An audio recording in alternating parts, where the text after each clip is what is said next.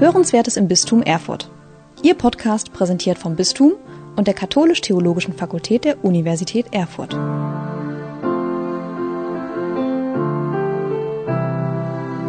Herzlich willkommen bei einer neuen Episode von Hörenswertes im Bistum Erfurt.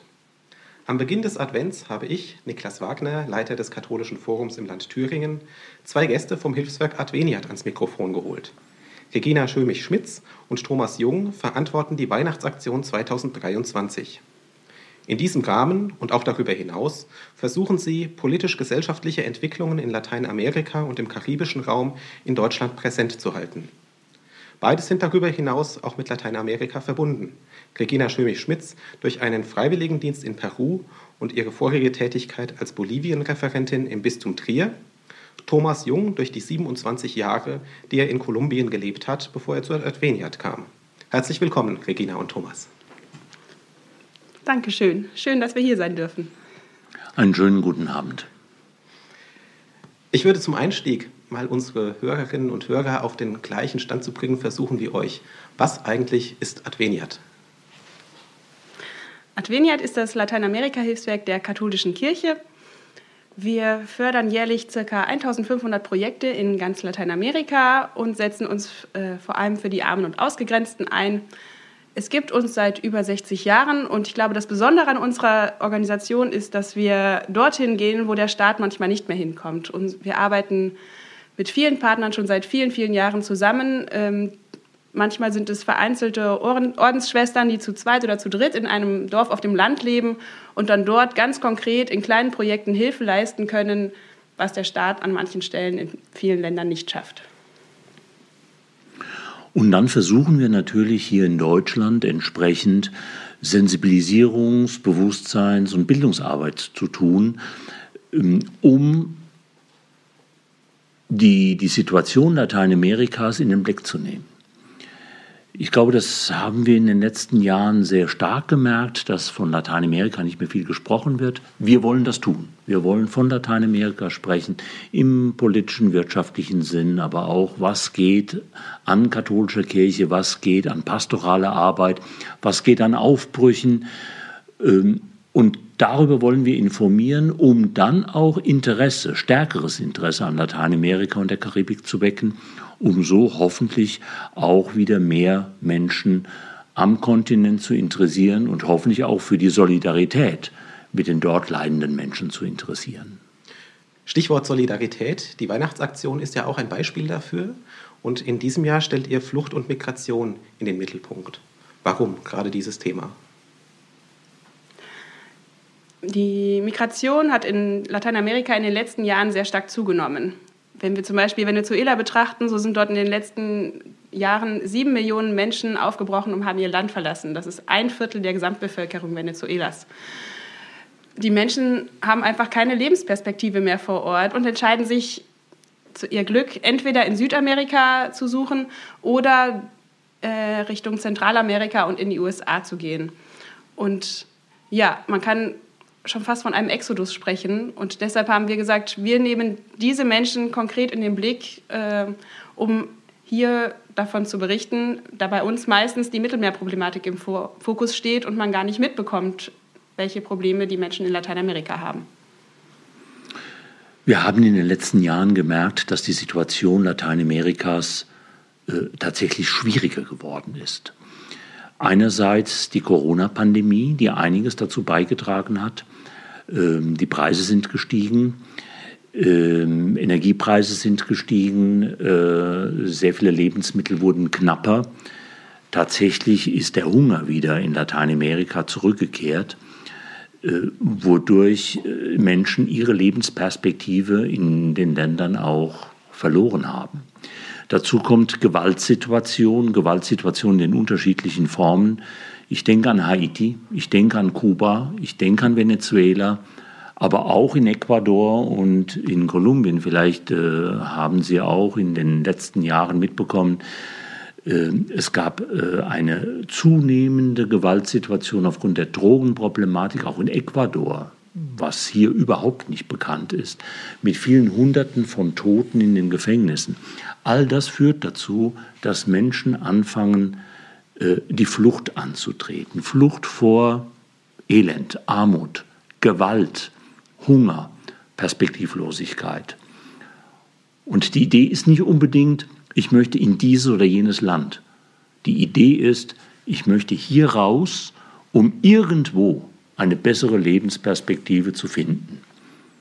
Und darüber informieren wir natürlich auch in dieser Weihnachtsaktion. In der Vorbereitung von unserem Gespräch habe ich gelesen, dass 20 Prozent der Migrantinnen weltweit aus Lateinamerika kommen. Das hat mich überrascht. Ich wusste es nicht. Was vermutet ihr? Warum ist das in Deutschland so wenig im Blick? Ich denke, wie ich gerade gesagt habe, ist, bei uns stehen vor allem die Migranten, die übers Mittelmeer oder über die Balkanroute zu uns kommen oder jetzt in den letzten Jahren die Geflüchteten aus der Ukraine im Mittelpunkt.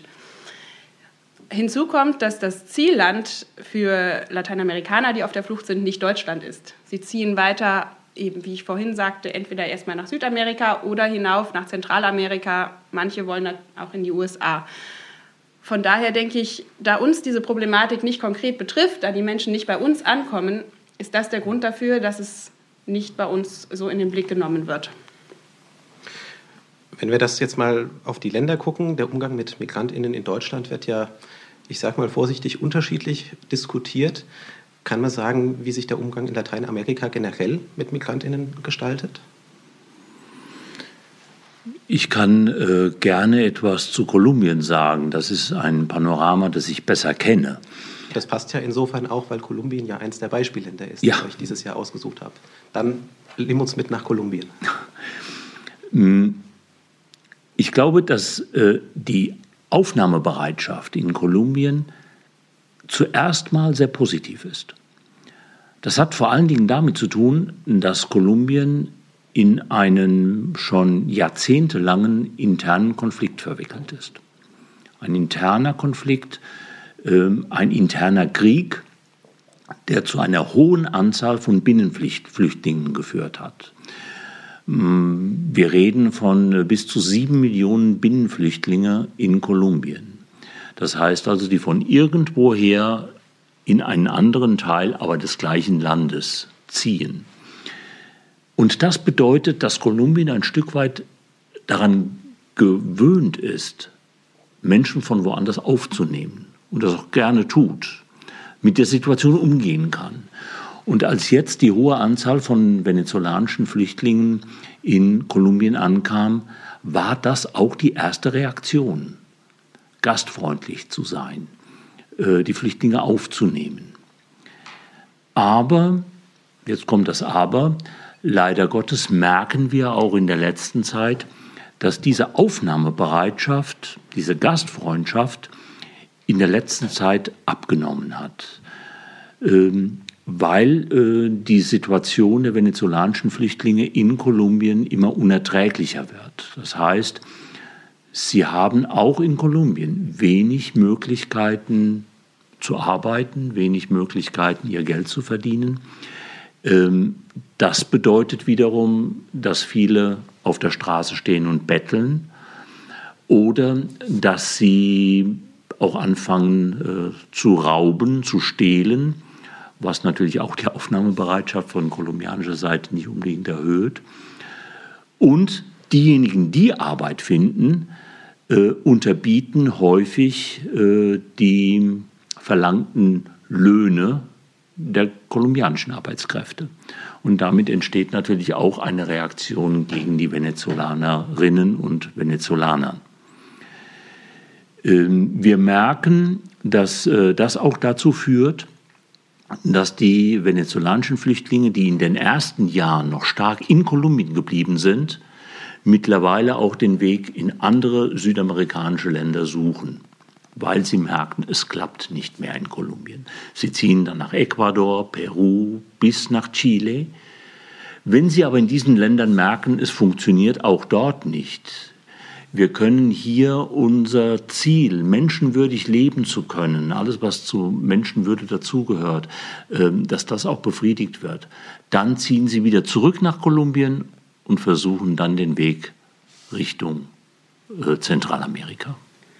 Und für Zentralamerika haben uns unsere Partner erzählt aus Panama und Guatemala, dass die Migranten immer mehr vor dem Problem stehen, dass die Länder die Grenzen dicht machen und sie einfach stranden, weil die Grenzen zu sind. Das hat uns unser Aktionspartner Padre Gomez, der ab nächster Woche für uns im Einsatz sein wird, erzählt, dass sie jetzt angefangen haben, eine Hilfsstation an der Grenze zu Costa Rica aufzumachen, weil die Grenze zu, über viele Wochen zu war und äh, ja, die Menschen dort nicht mehr weiter wussten. Generell kann man für Panama sagen, dass die Regierung versucht, das Problem der Migrantinnen und Migranten dadurch zu lösen, dass sie sie, sobald sie einen Fuß auf panamaischem Boden setzen, äh, in einen Bus verfrachtet werden um an, und dann an die Grenze nach Costa Rica gebracht werden, damit sie quasi im Alltag der äh, panamaischen Bevölkerung gar nicht auftauchen.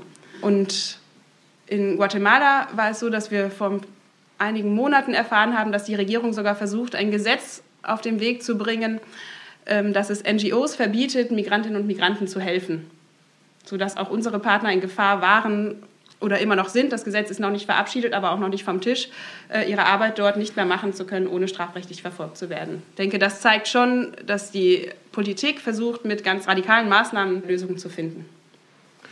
Die Projektpartner, mit denen ihr da zusammenarbeitet, versuchen es sicherlich auf andere Art und Weise. Äh, Thomas, kannst du vielleicht aus Kolumbien noch mal ein Beispiel bringen für einen Projektpartner oder ein Projekt, was ihr dort unterstützt? Eines oder darf ich mehrere nennen? Du darfst auch mehrere nennen. Ähm, vielleicht äh, äh einfach ein paar Beispielprojekte. Ähm, ein wunderschönes Beispielprojekt, das wir an der Grenze zwischen Venezuela und Kolumbien haben, in Cúcuta. Ähm, der Versuch, äh, Männer und Frauen, die über die Grenze kommen, möglichst an der Grenze zu lassen und in äh, berufliche Bildungsmaßnahmen zu verwickeln. Äh, und das bedeutet, äh, dass sie tatsächlich dort Auskommen mit einer Ausbildung Auskommen äh, finden und dann eventuell an diesen Orten äh, in diesen Berufen arbeiten können oder wenn sie dann wieder zurückgehen nach Venezuela, auch die Möglichkeit haben, mit einer guten Berufsausbildung äh, äh dort wieder Fuß fassen zu können. Das ist ein sehr interessantes Projekt, das hat Veniat unterstützt in Berufsausbildung. Ganz besonders bei diesem Projekt, also mir gefällt das, äh, es werden sogar venezolanische und kolumbianische Frauen in diesem Projekt aufgenommen. Das heißt, auch in dieser Fortbildungsmaßnahme findet Integration statt. Finde ich interessant. Ein anderes Projekt, das ich kenne, äh, das findet statt äh, ganz im Süden des Landes, also schon fast an der Grenze zu Ecuador, in Pasto. Äh, dort gibt es Nahrungsmittelhilfen. Venezolanische Flüchtlinge, die nichts mehr zu essen haben, die dann einfach bei der Caritas des Bistums vorbeikommen, die dort in Listen eingeschrieben sind und sich regelmäßig auch Lebensmittel, Lebensmittelpakete abholen können. Und das dritte Beispiel, das ich gerne noch äh, nennen möchte, äh, ist in der äh, Diözese Apartado im äh, Nordwesten des Landes, direkt an der Grenze zwischen Panama und, und Kolumbien ähm, eine, eine Initiative, die versucht, äh, gemein, eine, eine große Gemeinschaftsküche einzurichten, damit dort äh, die Menschen auch regelmäßig vorbeigehen können und regelmäßig ihre Suppe bekommen. Darüber hinaus gibt es auch noch äh, Unterstützung im medizinischen Bereich, äh, Rechtshilfe, Beistand und so weiter.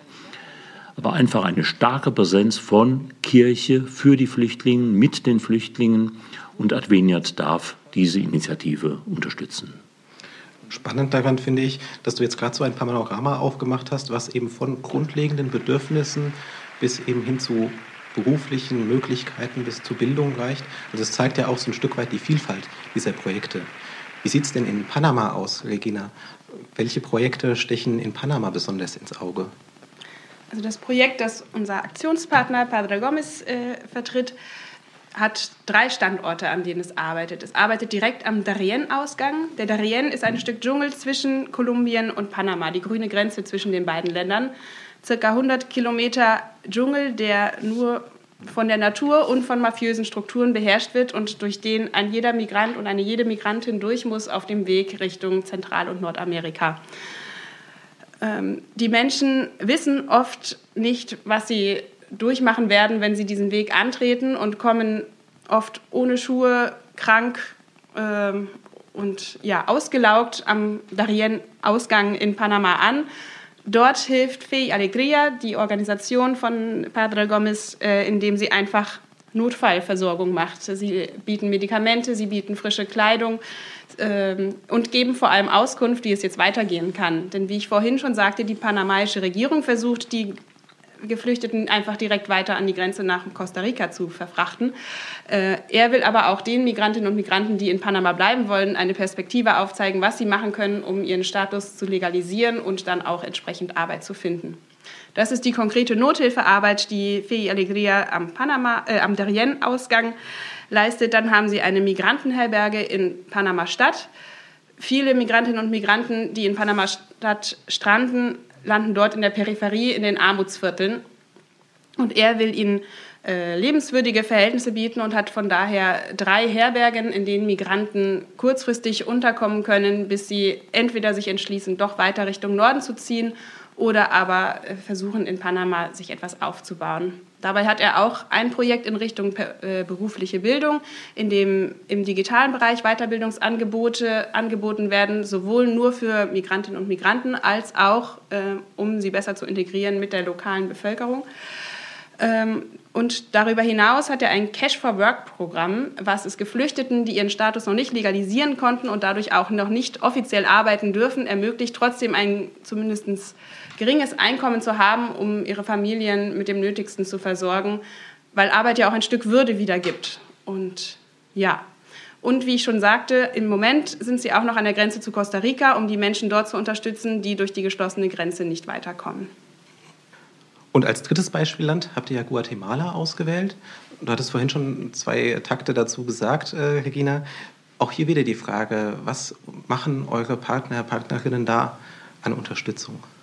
Das Projekt in Guatemala ist eigentlich ähnlich dem Projekt äh, in Panama-Stadt. Es ist auch eine Migrantenherberge, die versucht, äh, den Menschen erstmal ein sicheres Dach über dem Kopf zu bieten, denn viele müssen auf ihrem Weg oft am Straßenrand übernachten, weil sie keine Unterkunft sich finanzieren können, weil sie kein Geld mehr haben oder jeden Cent brauchen, um den nächsten Schlepper oder das nächste Ticket sich zu kaufen.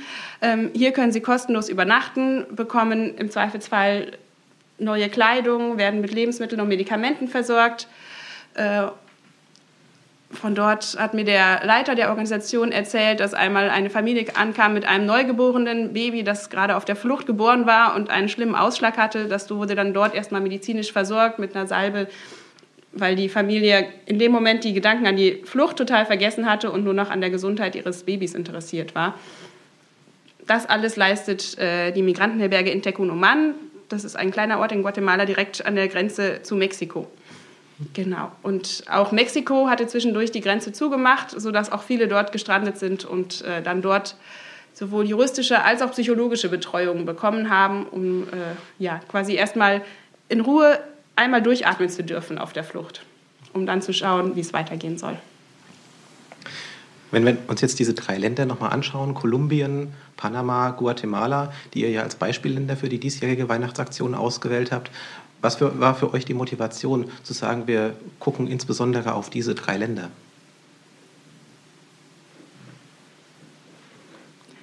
Also ich denke, Panama und Kolumbien sind besonders durch diesen Darien-Dschungel, der dazwischen liegt, von dem ich gerade schon erzählt habe. Denn es der zentrale Knotenpunkt, durch den ein jeder Migrant Richtung Zentralamerika durch muss. Und da leisten unsere Partner einfach großartige Arbeit, sowohl auf kolumbianischer als auch auf panamaischer Seite. Und in den letzten Jahren hatten wir tatsächlich schon häufiger bei der Weihnachtsaktion äh, Aktionspartner aus Mexiko da, deshalb, denn Mexiko wäre ja ansonsten auch ein klassisches Beispielland gewesen. Die Problematik ist ja sogar hier bekannter mit der äh, US-amerikanischen, mexikanischen Grenze. Aber eben genau diese Problematik wollten wir nicht in den Fokus stellen, sondern den Fokus auf den Darien äh, legen und genau. Es geht ein Stück weit um den Weg auch. Ne? Denn äh, viele der, der verschiedenen Migrantinnen und Migranten äh, kommen in Kolumbien an und gehen dann weiter Richtung Zentralamerika, früher oder später. Und genau dieser Weg, der muss durch den Dschungel. Und darauf richten wir ein besonderes Augenmerk bei dieser Weihnachtsaktion, weil hier einfach äh, alle Gefahren äh, lauern und äh, äh die Menschen Strapazen auf sich nehmen äh, ohnegleichen äh, und wir einfach auf diese unmenschliche, ungerechte, unmögliche Art auch äh, aufmerksam machen wollen. Abschließend nochmal eine Frage an euch beide. Was möchtet ihr denn den Hörerinnen und Hörern unseres Podcasts mitgeben oder ans Herz legen? Ja, an erster Stelle würde ich sagen, die herzliche Einladung, das restliche Programm. Wir sind seit äh, Donnerstag hier im Bistum Erfurt aktiv mit Veranstaltungen. Äh, ja, unsere Veranstaltungen zu besuchen. Wir haben am Samstagabend den Gottesdienst in Leinefelde und Sonntagmorgen dann das Festhochamt mit unseren Gästen und Bischof Neimeyer hier im Erfurter Dom und würden uns sehr freuen, äh, möglichst viele Menschen dort begrüßen zu dürfen.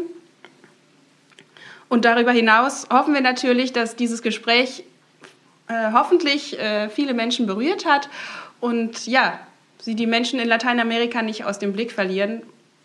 Für uns wünschenswert natürlich besonders, dass sie sich auch an Weihnachten in der Weihnachtskollekte solidarisch mit Adveniat und vor allem mit den Menschen in Lateinamerika zeigen. Vielleicht ist es auch ähm, in diesem Gespräch deutlich geworden, äh, äh für uns ist es ein besonderes Herzensanliegen, äh, wie es den Menschen in Lateinamerika geht. Klar, das ist verständlich. Wir kennen äh, Lateinamerika mehr oder weniger, weil wir dort gelebt, gearbeitet haben, kennen viele Menschen. Und bei dem, was wir jetzt sagen, haben wir konkrete Menschen vor Augen, konkrete Gesichter vor Augen, äh, Menschen, die tatsächlich leiden, Menschen, die äh, ganz, ganz äh, wenig Lebensmöglichkeiten haben oder Möglichkeiten, auch ihre Menschenwürde verwirklichen zu können. Und wir möchten in Deutschland viele, viele Menschen einladen, sich mit diesen Menschen zu solidarisieren. Und Solidarität heißt für Adveniat ganz konkret, Gelder zur Verfügung zu stellen, damit Adveniat in Lateinamerika diese Projekte, die wir auch beschrieben haben, unterstützen kann. Das gilt es nicht für Adveniat. Wir möchten Projekte in Lateinamerika unterstützen. Nicht irgendwelche Projekte, sondern an der Seite der Ärmsten, an der Seite der Bedürftigsten. Und dafür brauchen wir sehr, sehr viel Hilfe. Und deswegen die herzliche Einladung am an Weihnachten am 24., am 25. Dezember in den Kollekten der Weihnachtsgottesdienste oder auch mit Überweisungen Advenia zu unterstützen, um diese Arbeit möglich zu machen. Dem habe ich nichts hinzuzufügen. Herzlichen Dank, Regina und Thomas, für diese spannenden Einblicke. Dankeschön. Danke, dass und, wir hier sein durften. Und ich danke auch Ihnen, liebe Hörerinnen und Hörer, für Ihr Interesse wenn Sie sich noch genauer informieren möchten, wie Sie sich solidarisch mit Menschen in Lateinamerika zeigen können, schauen Sie doch auch mal auf die Homepage von Adveniat www.adveniat.de. Und natürlich sind wir auch auf Social Media vertreten. Bei Facebook und, ah, und allen anderen gängigen Kanälen, Plattformen. Ja, Sie werden auf jeden Fall fündig, wenn Sie einfach mal nach Adveniat schauen. Hier in unserem Podcast folgt dann in zwei Wochen die nächste Episode. Abonnieren Sie uns gern, dann werden Sie automatisch darüber benachrichtigt.